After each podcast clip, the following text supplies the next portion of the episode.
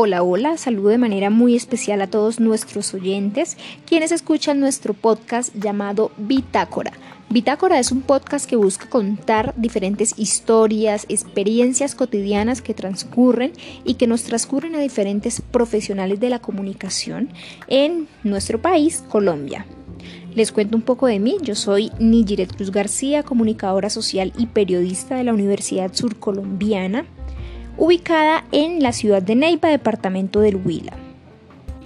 Me apasiona la radio y pues por ese mismo motivo es que me tienen hoy contándoles un poco acerca de mi experiencia y un poco los aprendizajes que he tenido en este mundo tan maravilloso que es el mundo radial.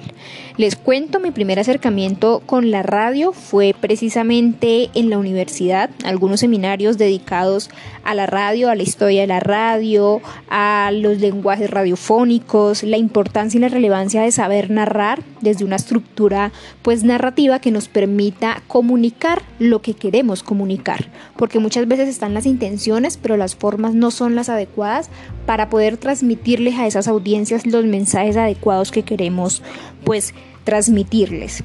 Bueno, de esta manera conozco un poco la radio, la historia de la radio y luego llegó a un proyecto llamado Contacto Radio, el cual me dio la oportunidad de producir de hacer productos de entretenimiento, hacer crónicas, hacer reportajes. Y desde ahí manejaba unos programas que eran algunos de entretenimiento, otros informativos. Y también mirábamos un poco algunos programas formativos porque sabemos y recobramos la importancia de que la comunicación no solamente entretener e informar, sino también poder formar a las audiencias porque dentro de las críticas también que hay para los medios de comunicación es que se han dedicado solamente a entretener, a medio informar, más bien le llamamos desinformar, porque eso es lo que hacen ahora. Y pues entonces desde nuestro rol también como profesionales críticos, pues intentamos hacer como un ejercicio diferente. Bueno, a partir de, de Contacto Radio, creamos un medio de comunicación alternativo llamado comunicasur.info y desde ahí mmm, queríamos como experimentar otro tipo de formatos. Por cosas de la vida conozco la convocatoria que hizo el Ministerio de Cultura y de las Comunicaciones sobre podcast, entonces ingreso a hacer ese curso, un curso muy significativo que me dio bastantes herramientas sobre el podcast, porque en un primer momento yo creía que el podcast era un formato en específico que tenía unos parámetros, tenía unas cosas concretas, y luego me voy sumergiendo como al mundo real de los podcasts y me doy cuenta que no es tan así que articula muchos formatos, que hay muchas formas de narrar y que es precisamente un acumulado también de conocimientos y de cosas chéveres que la gente puede hacer por medio del podcast. Bueno, a partir de ahí surge Memoria Andante, que es un podcast un poco informativo, pero también formativo y de debate.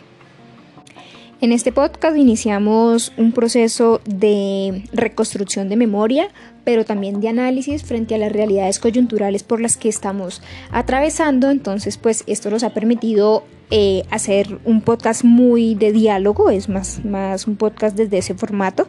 Entonces, pues dialogamos sobre diferentes realidades, sobre diferentes situaciones coyunturales por las que atraviesa el país o sobre diferentes fenómenos también sociales por los que tenemos que pasar como sociedad y que afecta por supuesto también la construcción de país. Algo muy interesante que rescató de los podcasts es que democratiza la comunicación porque está al alcance de muchísimas más personas, a diferencia quizás de la radio, a diferencia de la misma televisión. En cambio, pues este, este podcast se adapta incluso al tiempo de las personas porque cada quien decide cómo y a qué hora eh, verlo. Entonces, pues esto rescató mucho de este formato. Realmente es hacerles también la invitación a que se arriesguen.